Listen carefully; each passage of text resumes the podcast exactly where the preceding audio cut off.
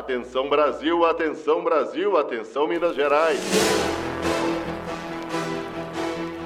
Dentro de instantes, a Rádio UFMG Educativa apresenta o programa esportivo Óbvio Lulante, porque no futebol nada é tão óbvio assim. Boa noite, caros ouvintes da Rádio UFMG Educativa. Eu sou Ives Vieira e está no ar, na, está no ar mais um Óbvio Ululante aqui na 104,5. Lembrando que o Óbvio Ululante nasceu da parceria entre a Rádio UFMG Educativa e o GFUT, o grupo de estudos sobre futebol e torcidas da EFETO, Escola de Educação Física, Fisioterapia e Terapia Ocupacional da UFMG. Nos siga nas nossas redes sociais, estamos no Twitter, no Facebook, no Insta. No Twitter é o óbvio, no Facebook óbvio Lulante UFMG, estamos ao vivo no, no Facebook com imagens. No Instagram, óbvio Lulante UFMG também, e estamos disponíveis logo após sairmos ao vivo nas em variadas plataformas de podcasts, Spotify, Deezer, Google Podcasts, várias. Tem quase uns 10 agregadores e chegando ao máximo que pudermos. Hoje temos aqui Iago Proença. Boa noite, Iago. Boa noite, Ives Vieira. Tamo junto e misturado em mais um Óbvio Lulante. Beatriz Calil, boa noite, Beatriz. Boa noite, Ives. Boa noite a todas e todos que nos escutam hoje. Sempre aqui ao meu lado, hoje, Thiago Perucchi. Boa noite, boa noite. Bora para mais uma. É isso mesmo, vamos para mais uma e hoje, dia de Champions League, dia de semifinal de Libertadores. Ontem tivemos a abertura das semifinais com a vitória do River sobre o Boca no Monumental de Núñez por 2 a 0. E vamos de destaques, nossos destaques da semana, do dia. Começando com Tiago Perucchi. Por favor, Tiago, qual o seu destaque? Bom, meu destaque de hoje vai para bagunça dos árbitros nesse final de semana. Foi pênalti que não foi, foi, eh, foi lances milimétricos, foi imagem divulgada pela CBF que só serviu para confundir. Ah, beleza, né? Iago Proença, qual o seu destaque, meu amigo? Pois é, Ives Vieira, meu destaque não poderia ser diferente desse, né? Eu que sempre critico as gestões dos clubes brasileiros de uma forma em geral, nesta noite eu vou parabenizar ao Clube Atlético Mineiro que não demitiu o técnico Rogério Rodrigo Santana, perdão. Eu tô com o Rogério na cabeça porque o Rogério saiu do Cruzeiro tem pouco tempo, já voltou pro, pro Fortaleza, é quadro para logo mais, mas é, eu fico muito feliz com a continuidade do trabalho do Rodrigo Santana, que conseguiu vencer no fim de semana, um jogo contra o Ceará, de virada pelo placar de 2 a 1 porque normalmente a gente se acostuma, né, o Beatriz, os companheiros aqui, com a, aquela história, né, perdeu 3, 4 jogos seguidos, dificilmente uma diretoria aí dos clubes brasileiros consegue manter um técnico no cargo. E aí tem aquele adicionante, né, condicionante, perdão, que o Rodrigo Santana é um técnico da nova geração. O Atlético é o primeiro grande clube que ele dirige no futebol brasileiro. Então, a gente tem essa, essa enorme justificativa aí especificamente, né? Beatriz Calil, por favor, qual o seu destaque? Meu destaque é a revolta do atacante Ábila do Boca Juniors, que foi já atacou o Cruzeiro também, vocês devem se lembrar disso. E ontem, depois do jogo, da derrota do Boca para o River Plate por 2 a 0 ele se irritou e saiu destilando críticas para a arbitragem. Ele falou assim: "Foi um jogo incomum. Sabíamos que Borré, Palácios e Dela Cruz treinam para simular faltas. Sempre em cada fase houve um pênalti pro River. E ainda falou que eles devem ter crédito no telefone porque sempre chamam o VAR. Difícil, oh, hein? Nessa do Ábila aí, é. Assim, eu critiquei aqui a bagunça do, dos árbitros brasileiros, mas nessa o Rafael Klaus, para mim, ele não errou em nenhuma decisão que ele foi consultar o VAR. Foi pênalti, foi pênalti que ele não viu e eu vendo o jogo, eu também não achei pênalti de primeira instância, mas foi, foi um lance muito justo, muito ajustado e que realmente foi pênalti. E o segundo, uma expulsão que o cara me dá com uma crava na canela do outro e não quer ser expulso, aí ele tá de sacanagem com minha cara. E o meu destaque desta semana foi a acachapante goleada de ontem, sofrida pelo Tottenham, atual vice-campeão europeu da Champions, justamente nessa competição, por 7 a 2 no seu estádio. Destaques para Ginabre com 4 gols e Lewandowski, Lewandowski, além do golaço de Kimmich. Lembrando que o Tottenham começou ganhando o jogo e sofreu esse apagão, poderíamos dizer, mas incrível. Bayern mostrando sua força, mostrando força de renovação. O técnico Kovac mostrando que tem capacidade para comandar. E o Tottenham nada, pode dizer que quase nada dá certo depois de, desse vice-campeonato. Pode dizer que ainda vive uma ressaca. Um time que passou muito tempo sem contratar, mas que esse ano fez investimentos, bons investimentos, grandes investimentos, bateu recorde de, de valores, mas que parece estar numa ressaca ainda que não se recuperou da derrota para o Liverpool. E ontem esse 7 a 2 é, o, eu me lembrei aqui, né? Dentro da casa do Tottenham, um, um, os alemães foram lá e colocaram sete, né? Me lembra um mineiraço que teve por aqui. Pois é, após os nossos destaques, vamos para o nosso primeiro intervalo e logo logo retornamos aqui na UFMG Educativa. E já estamos de volta aqui no Óbvio Lante, são 6h13.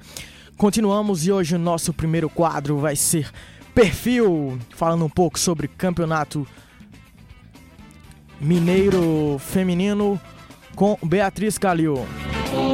Perfil. Então, galera, hoje eu vou representar aqui a nossa querida Marina Matos. Vamos lá. No último fim de semana, tivemos o início do Campeonato Mineiro Feminino. Os resultados da rodada foram os seguintes: América 10, Valadares 1, Cruzeiro 8 e Patinga 0, Atlético 5, Futebol 0. Vale lembrar que, nesta primeira fase, a cada rodada, um time fica sem jogar, por serem sete participantes na competição. E quem ficou de fora nesse fim de semana foi Minas Boca. Como era de se esperar, os times de BH abriram larga vantagem na competição, sendo o América candidato ao tetracampeonato quem estreia no topo da tabela, pelo saldo de gols. Na próxima rodada teremos clássico. América e Atlético abrem a rodada na sexta-feira no Sesc Venda Nova e o jogo é aberto ao público. Ipatinga e Minas Boca jogam no sábado, às 16 horas, no Ipatingão, e Futebol e Valadares no domingo, às 15 horas, na Arena Santa Luzia, em Contagem. E aí, Lulantes, quem vocês pensam ter mais condições de ganhar este campeonato? É, assim, o Cruzeiro tem um timaço também, que foi um time do Ipatinga, por sinal, né? Coincidência aí, é um time do Ipatinga. E. E do América também, né? Foi Isso. Ipatinga, América e Cruzeiro. E, agora, e o América a passos largos para ganhar um título, como a Marina aqui destacou, né, que o América ganhou de 10 a 1 do Valadares e ele, querendo ou não, é um time mais estruturado pro futebol feminino. O futebol feminino de Minas Gerais passa muito pelo time do América. É, querendo ou não, é um time bom, diferente do time masculino, que aí tá provavelmente não suba hum, por mais um ano. Ah, pois é, eu, eu, eu penso o seguinte sobre, sobre a disputa do Campeonato Mineiro. É, acompanho um pouco mais aí ah, o Atlético, o América há mais tempo até mesmo que o Atlético, né? Sobre, sobre o time feminino, mas eu, eu, eu tô gostando de ver, sabe, do, do desempenho das meninas no Campeonato ah, Mineiro feminino. Eu acho que isso fortalece é, muito essa ideia de de ampliação que o futebol feminino busca nos últimos anos. Então, é, essa tônica de crescimento ela tem que se, se manter e continuar e perpetuar, principalmente uh, fortalecendo as bases aqui a nível estadual e regional, como é feito através do Campeonato Mineiro, que no início teve uma, uma certa dificuldade para conseguir é, ser realizado. Né? A organização, a própria Federação Mineira, os clubes os clubes fizeram um esforço muito grande para que o campeonato viesse a, a ser realizado. Então, assim, é, mostra esse interesse, essa intenção realmente de proporcionar esse é, crescimento do futebol feminino. E, assim como tenho visto e percebido pelas redes sociais, os torcedores apoiando, e os clubes, inclusive alguns é, brincando com, com, com o momento atual das equipes femininas e, e comparando com o futebol masculino, porque não tem jeito de não comparar, mas é, nesse caso em específico, as meninas estão arrebentando. É, o time do Cruzeiro também é, foi, foi, foi, uma montagem a partir de duas, três equipes, mas é, é interessante. Eu, eu, realmente gosto, gosto muito de, de observar isso. Eu estou tentando fazer o possível para acompanhar esse Atlético e América lá no Sesc uh, na sexta-feira, mas é um, é um dia meio complicado, né? Eu não sei se, se o Thiago Peru que vai, vai me cobrir lá na assessoria, né? Quem sabe, falando ao vivo assim, talvez ele se, se sensibiliza, né, Beatriz Calil? A gente vai é. lá assiste esse Atlético e América. E inclusive a Marina até comentou aqui com a gente antes do programa começar que tem algumas informações extras que a gente pode falar aqui que o time do Atlético está jogando na cidade do Galo, na verdade, num outro campo que tem fora do CT, com uma torcida fechada, né? Porque só cabem 150 pessoas no morro que serve de arquibancada e esses ingressos foram distribuídos aos familiares das jogadoras. E os jogos estão sendo transmitidos pela TV Galo, mas com um poste é, meio que atrapalhando ali a transmissão, né, Tiago? Você acredita que eu fui procurar, Marina jogou essa informação e falou: tem uma árvore no meio. aí eu fui procurar uma árvore no meio da transmissão, aí eu fui procurar e tem um. Eu vou mostrar aqui na, pra quem tá na, na live. Tem, tem, uma, tem exatamente tem um poste no meio do, do, do campo que atrapalha, ó. Nós vamos ver aqui, ó. Dá pra ver aqui. Pra quem está acompanhando na nossa, no nosso Facebook. Privilégio, hein? Tem, tem, uma, tem um poste no meio. Sim. Aí quando foi cruzar o. Foi cruzar para um escanteio. A menina que cabeceou estava exatamente no meio do poste e não dava para ver ela. É sensacional o preparo do futebol, né, da transmissão do futebol feminino. Se isso acontecesse no futebol masculino, eu não sei o que aconteceria, se a, se a TV Galo ia ser extinta do planeta, mas provavelmente seria.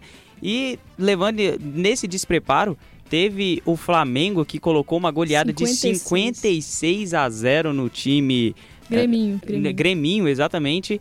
E foi e aí levou nas redes sociais a discussão de estamos realmente preparando ou a gente só está fortalecendo quem tem como é fortalecer. É forte, né? E ponto final, a gente está realmente fazendo o campeonato acontecer, criando o calendário, criando um campeonato competitivo, ou a gente só jogou de qualquer forma lá vários times e falou, joga aí que tá tranquilo.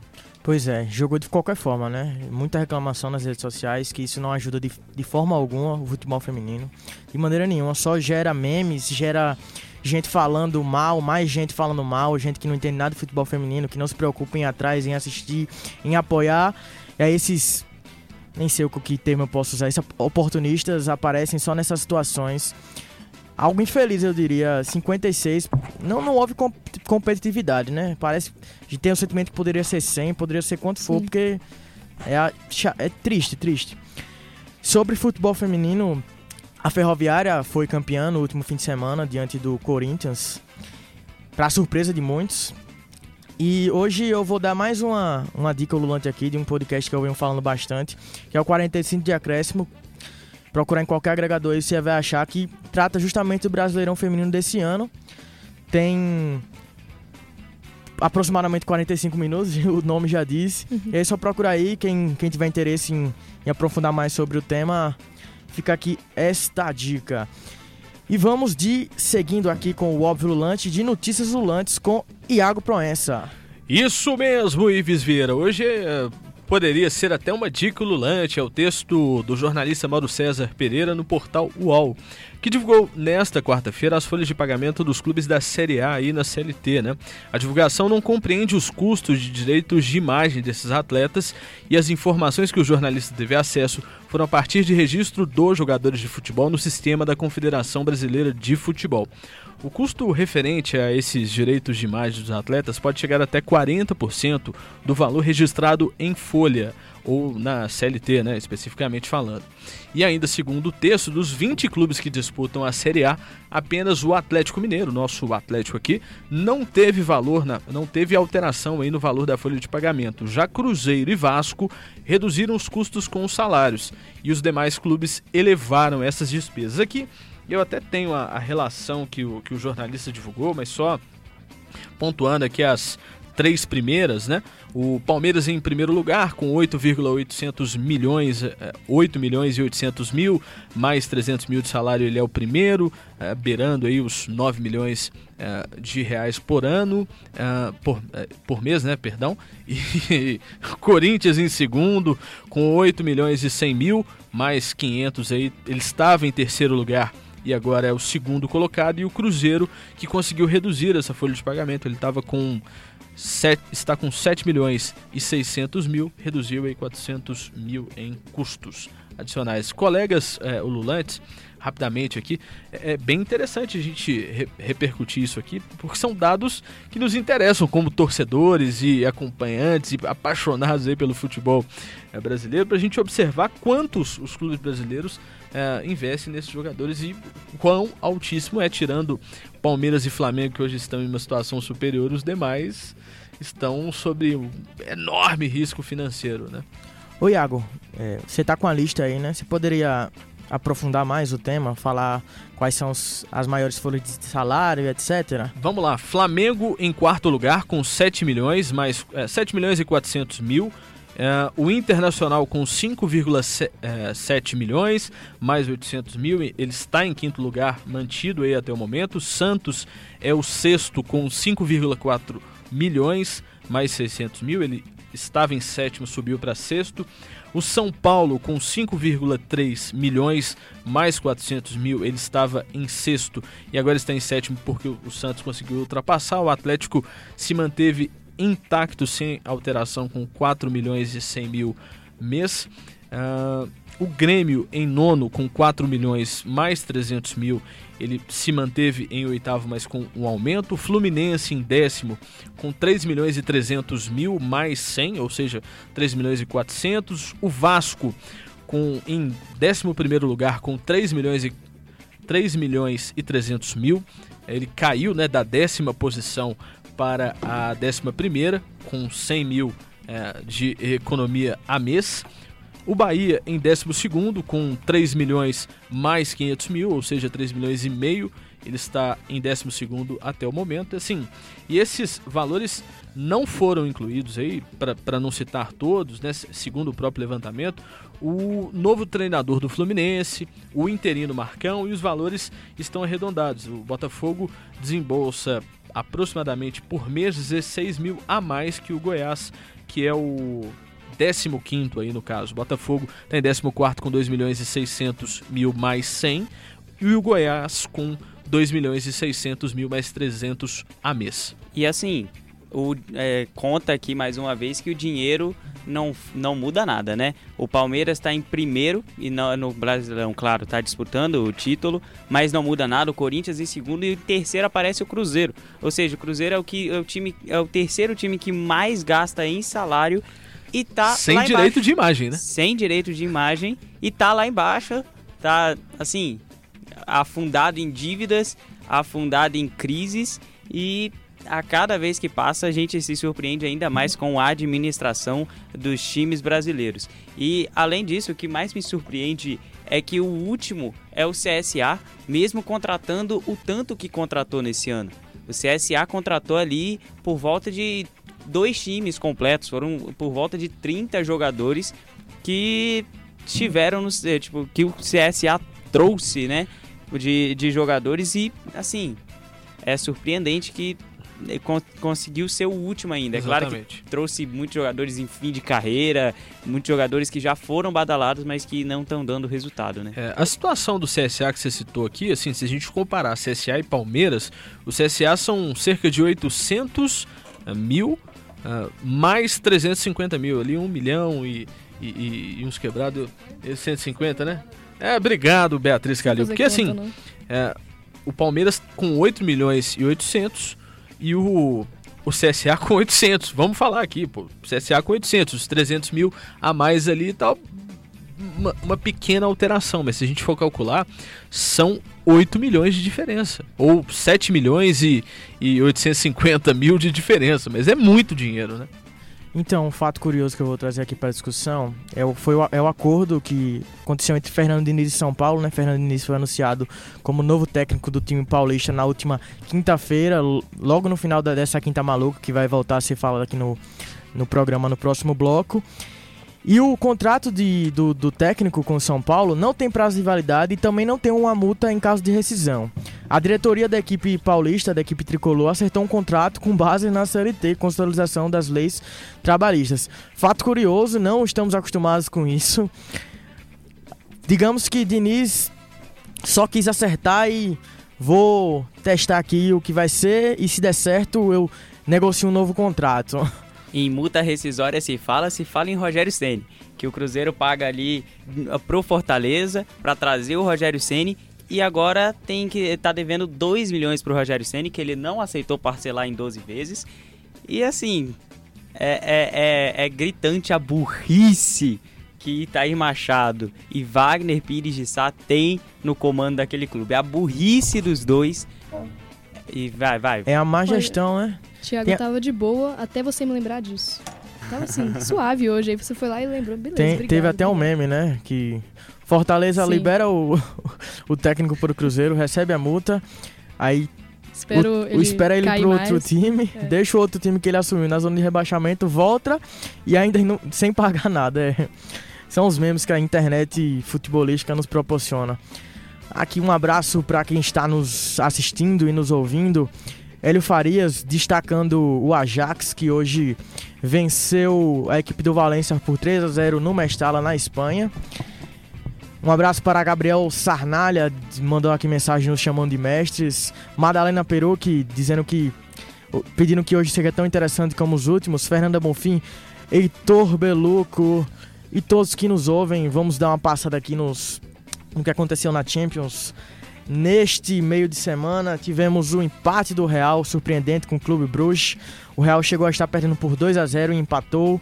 O Atlético venceu fora de casa, com destaque para esse João Félix, que tem tudo para ser um fenômeno, mais uma jogadaça. E fez pra- um gol com 18 anos, enquanto o, o, o conterrâneo dele, né, o CR7, só fez com 22 anos de idade. Então, superando aí o recorde de Cristiano Ronaldo, o recorde pessoal dele, mas superando, né? Só uma rapidinha aqui, ó. Hoje tem jogo pela rodada décima. rodada. alguma rodada aí. Vigésima- Vigésima Primeira, se eu não me engano, Isso, não é? de Atlético e Vasco, jogo E que as duas Corinthians equipes também. e Corinthians Corinthians. também, mas o Atlético e Vasco porque as duas equipes disputavam Copa Sul-Americana e foram eliminados aí da semana passada, infelizmente, né? Mas é, com mudança, no caso do Atlético, o Hever não joga e o Igor Maidana entra no lugar dele.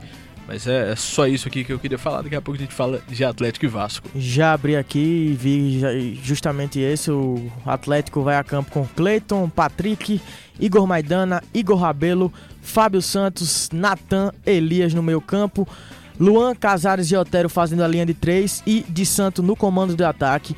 Já o Vasco vai com Fernando Miguel no, no, no gol, Pikachu hoje na lateral, Henriques, Leandro Castan, Henrique na lateral esquerda, Raul e Richard fazendo a dupla de volantes, Thales Magno, Andrei e Marrone a linha mais à frente. À frente de Ribamar com camisa 9. É, e o Vasco tem a mudança aí, né? Como o, o, o Iago já disse, do Atlético, o Vasco tem a mudança que não entram Danilo Barcelos, não pode jogar em nenhum Cleiton. Então o Danilo Barcelos sai da lateral esquerda, entra o Henrique e entra o Andrei para fazer o meio-campo ali. Esse jogo vai, será no Independência já já às 7h15 da noite. Vamos para o nosso segundo intervalo aqui no Óbvio Volante e voltamos já já. Voltamos aqui no Óbvio Ululante, aqui na 104,5 Rádio UFMG Educativa, hoje que são 2 de outubro e agora são 6 e meia da noite. Vamos de reflexões ululantes comigo mesmo, Ives Vieira. Minha reflexão hoje vai, so- vai ser sobre o último dia 26 de setembro de 2009. Uma quinta-feira que ficou marcada e ficará marcada. Sem sombra de dúvidas, a quinta-feira 26 de setembro de 2009 ficará marcada no futebol brasileiro por um bom tempo. Foram muitos acontecimentos que chamaram a atenção em pouco tempo. Vamos elencar os fatos por ordem cronológica. Primeiramente, o técnico Cuca pediu demissão do comando do São Paulo.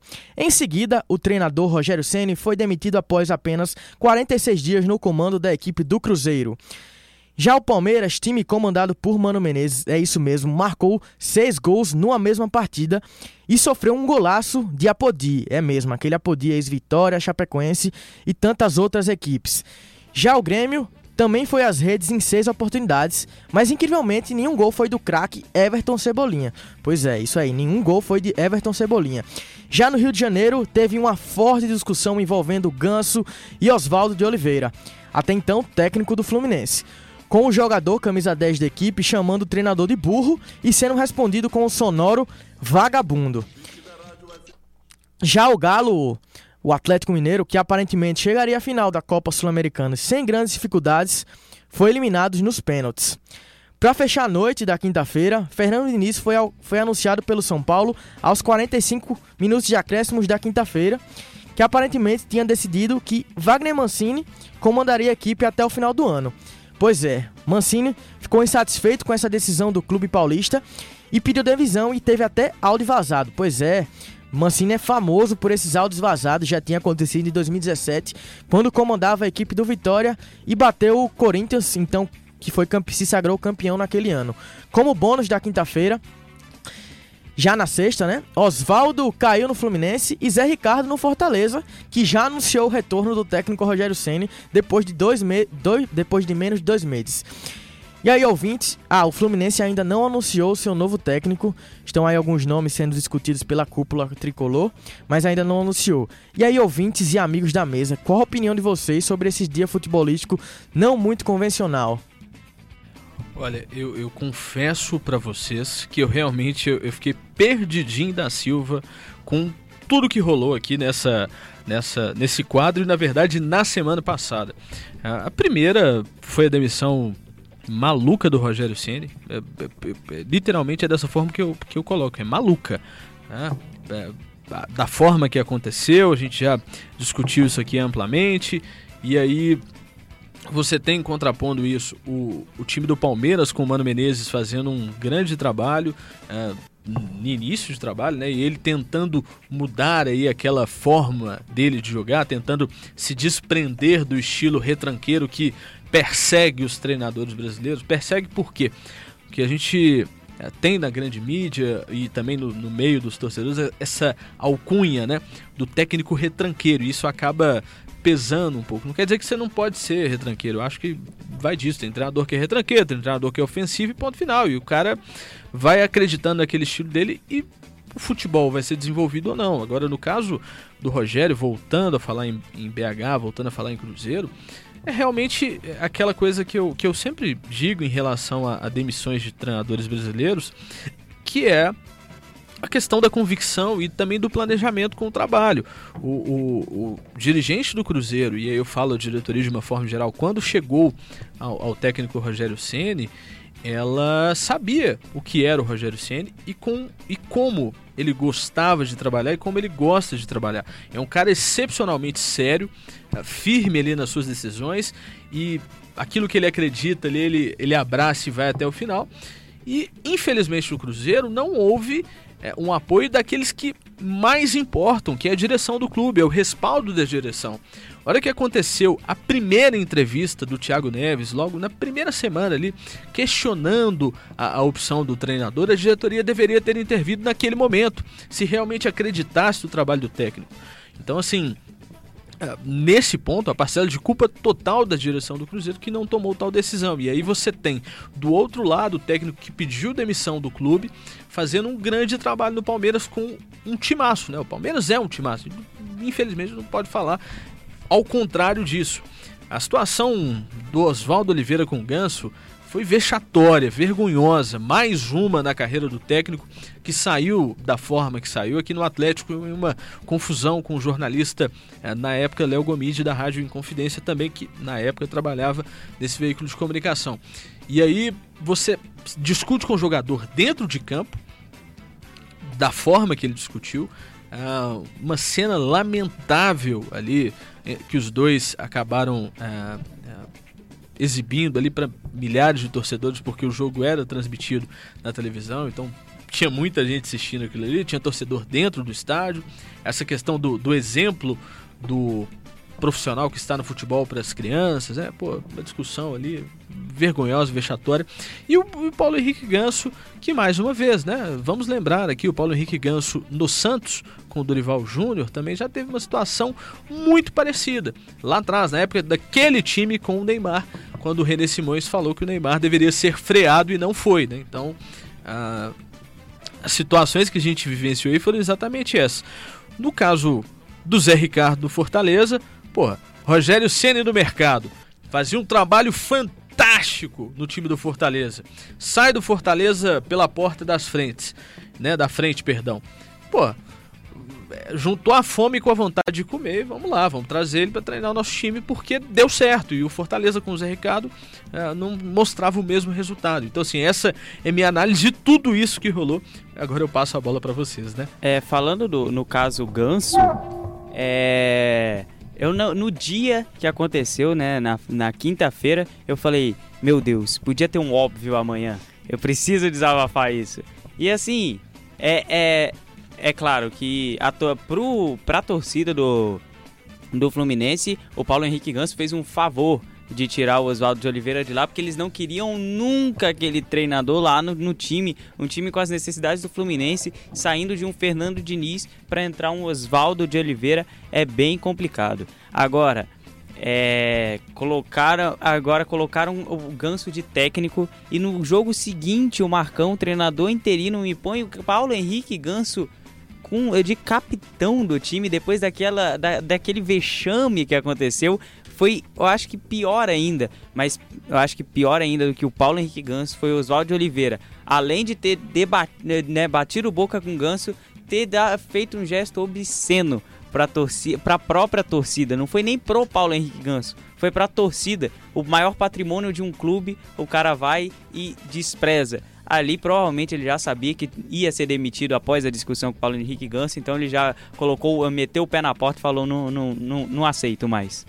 De fato, concordo que ambos foram muito desrespeitosos, tanto o Ganso como o profissional, o técnico, com, tanto Oswaldo também respondendo na mesma moeda e com os torcedores. Infeliz, fato infeliz, fato infeliz também a abraçadeira ter sido de Ganso no jogo, no jogo posterior. E falando um pouco sobre Cruzeiro ainda, a fala de Abel que escapuliu no último jogo contra o Goiás, né? Na derrota, na derrota por Goiás. Ah, não vou reproduzir aqui, que não, nem, nem cabe aqui, não, não podemos reproduzir, mas resumindo, ele disse que hoje são em outras palavras, os, os jogadores que mandam no clube e os técnicos sempre levam a pior nessa quebra de braço, né? F comentando com, com o técnico Ney, Ney Franco. Franco. E sobre Rogério, é, acredito que ele vai tirar mais um aprendizado na pequena carreira como técnico, né? Já é ídolo no Fortaleza, mas tinha tido um, um aprendizado não muito bom também no São Paulo, onde é ídolo e torcedor do clube, aceitou uma proposta de ser técnico e foi demitido, queimado por, pelos dirigentes que ainda estão no clube até hoje. E ele e, e curioso, esse casamento entre Fortaleza e Senna é tão recíproco, é tão bacana que ele, ele afirmou na entrevista antes do jogo diante do Botafogo, na, no seu retorno com vitória, que ele espera, não, espera, não queria inicialmente retornar ao futebol esse, esse ano, mas devido ao pedido do presidente Marcelo Paes, ele se solidarizou com o clube e, e tá com a missão aí de segurar o Fortaleza na Série A durante mais um ano e tenho certeza que se segurar, a sua idolatria subirá ainda mais.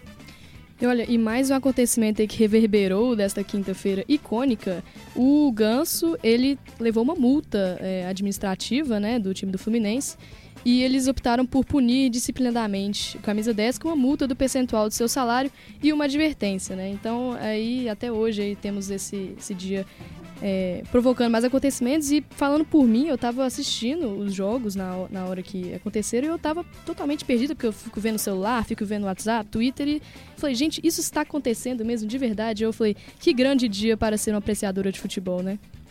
É, e ne, nesse grande dia de, de, ser apreciador de um futebol, é, o caso Rogério Ceni ainda repercute bastante, né? Porque foi um treinador que se dispôs a sair um, do Fortaleza e chegou lá para realmente tentar consertar aquele time que estava uma, que tava uma zona, que não jogava bola, é, que você via dentro de campo que não tinha é, formas de se jogar aí me paga uma multa rescisória, ele vem. Ele, para mim, acertadamente, a, a, vez que ele tira Thiago Neves do jogo, foi, foi certo. Foi certo ele ter tirado Thiago Neves do jogo. Não tá jogando, banco, filho. Acabou. Não, se você não Aceita, joga, né? se você não tá jogando, aceite que você é banco.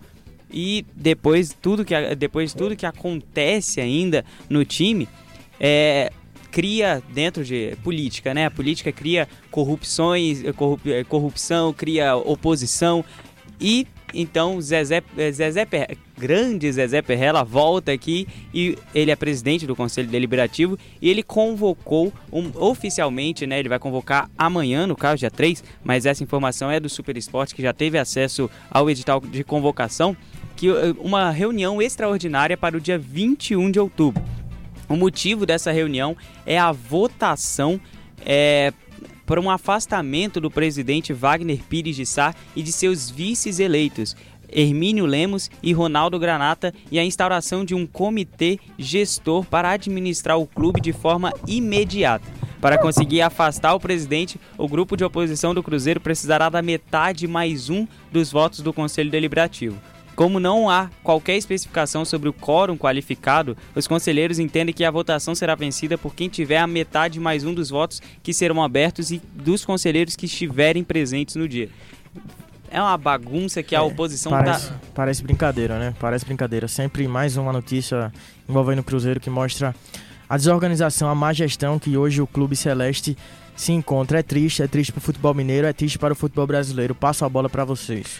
Pois é, é, os ânimos se exaltaram para chegarmos aí a essa, esse provável ou não afastamento do, do presidente do clube após o vazamento de um áudio é, do Wagner Pires de Sá durante um churrasco do Cruzeiro em um dos clubes sociais em que ele é, os- uma banda se apresentava ali no momento, a música é, Bagaço da Laranja, um samba tradicionalíssimo aí brasileiro, e, e ele, fa e ele pega o micro- microfone do, do cantor e fala que só teria ficado com o bagaço e que quem veio antes dele eh, teria chupado, eh, teria comido aí todo o fruto, perdão.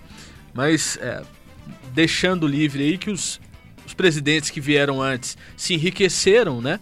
Através do clube e que ele não, e que ele havia pegado apenas o bagaço. E aí, a partir desse momento, eh, ex-presidentes do Cruzeiro se mobilizaram junto com outros conselheiros, fazendo algumas reuniões para viabilizar esta provável eh, esse provável perdão afastamento do presidente do clube.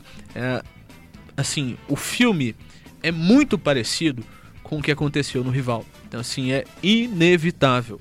Se o Atlético passou por uma situação muito parecida num passado recente e o final foi trágico. Então assim nas redes sociais eu fico fazendo uma- um monitoramento dos torcedores.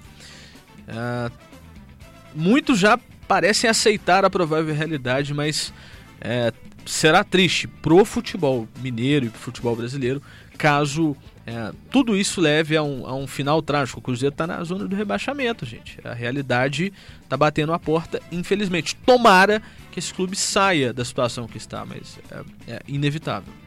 É, e trazendo que a informação que o, o Iago trouxe no primeiro, no segundo bloco, o Cruzeiro né, tem, é, paga 7,6 milhões de salários.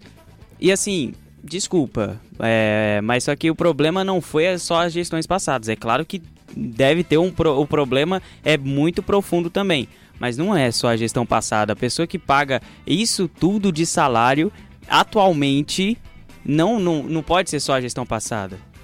Citou aqui do Cruzeiro, esses 7,600 milhões ali, é, menos 400, 7, 7 milhões e 200 mil são dos salários dos jogadores. Isso não está incluso a folha de pagamento do clube. E aí a gente tem, segundo as divulgações recentes lá do, do Fantástico, né?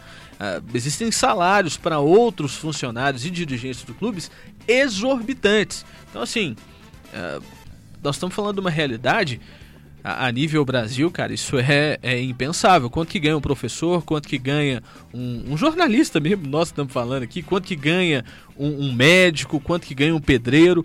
Cara, é totalmente fora da realidade. Inclusive, eu queria deixar um alerta aqui para os torcedores, não só do Cruzeiro, mas de qualquer time, que esse contexto, essa lambança toda, ela abre muito espaço para fake news e para notícias assim falsas e tendenciosas. Então, é, a gente está vendo muito aí, eu mesmo já vi, muitos amigos meus também, áudios fakes no WhatsApp vazando, falando que vai tudo vai se arrumar, o Zezé Perrela vai entrar, o, o cara do BH vai entrar. Então, nada tem, não tem nada muito certo ainda, tá muito nebuloso. Então, vamos tomar cuidado aí, gente, com essa divulgação de notícia falsa, porque isso só é, corrobora para a situação ruim que o Cruzeiro está, está incluso. Então, só mais um, um adendo aí, tá? Antes de irmos para o último intervalo do óbvio, mandar mais alguns alôs aqui. Heitor Beluco, Mariana Marques, Letícia Finamori, Wanda Fernandes Proença, elogiando nosso programa. Programa sensacional. Toda quarta eu tô aqui seguindo e vibrando com vocês. Paulo Nogueira. E já já nós voltamos aqui para o último bloco do Óbvio Lulante aqui na UFMG Educativa 104,5. Estamos de volta aqui para o último bloco do Óbvio Ululante, aqui ao vivo na 104,5 Rádio UFMG Educativa. E sem mais delongas, vamos com mais notícias ululantes com Iago Proença. Isso aí, Visveira. O general Delcio Brasil, secretário especial do esporte, em entrevista ao programa Brasil em Pauta da TV Brasil, abriu uma discussão sobre a administração dos clubes brasileiros, que, segundo ele, precisa se profissionalizar. Vamos abrir aspas aí para que o disse o general Delcio Brasil. O futebol brasileiro está na UTI, só esperando alguém tirar o tubo para ele morrer. Vimos agora o caso do Figueirense em Santa Catarina que tentou ser clube empresa e não deu certo. Então, nós vemos a situação do futebol brasileiro com muita preocupação. Não podemos mais continuar tendo a gestão de amadores. E aí, já incluindo o segmento feminino, que é muito importante. Fecha aspas. É, parece que o general tá, tá, tá indo na, na, na linha certa, né? Aproveitando aqui para já deixar o meu. Tá lúcido. Tá lúcido, né? Então, assim, as discussões sobre clube e empresa estão acontecendo aí a todos os níveis, a, a força total, a todo vapor, né?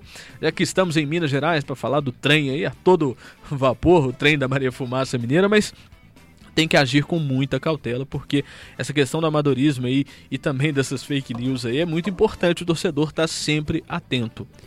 É, o general ainda ele consegue ressaltar até o futebol feminino, que depois dessa Copa do Mundo teve uma visibilidade enorme e as pessoas estão realmente defendendo o futebol feminino e é claro que tem que defender, mas os clubes, como a gente voltando à nossa discussão, no, nosso programa redondinho hoje, voltando à nossa discussão lá do, de, da Marina, é que e do 56 a 0 que o Flamengo conseguiu a, aplicar, essa realmente as gestões do clube elas, elas, o futebol feminino se caminha do mesmo jeito. Eu, eu vejo que é igual futebol, vai ser igual ao futebol masculino, da mesma maneira, vai se afundar, é, porque foi o que ele, né, ele falou aqui que o futebol brasileiro está na UTI e querendo ou não tá. É claro que a gente precisa, a gente precisa mudar o futebol, principalmente a administração do clube, porque gastar ali um dinheiro que você não tem como o Cruzeiro gasta, como o Fluminense gasta, como o Botafogo gasta, o dinheiro que você não tem e você vai gastando, vai gastando, uma hora você Sim. vai falir, uma hora você vai embora. É, assim, é, aproveitando, inevitavelmente pegando um gancho no que o, no que o Thiago vinha falando, é, eu me pergunto também pro, pro general, pro secretário especial de esporte, qual é o papel da política nisso tudo. Porque, e aí eu falo na política porque as discussões sobre profissionalização da arbitragem, do futebol de uma forma geral, elas precisam ser pautadas, elas precisam ser discutidas de maneira mais ampla. Os clubes brasileiros precisam se tornar mais é, profissionais, sim, na sua gestão.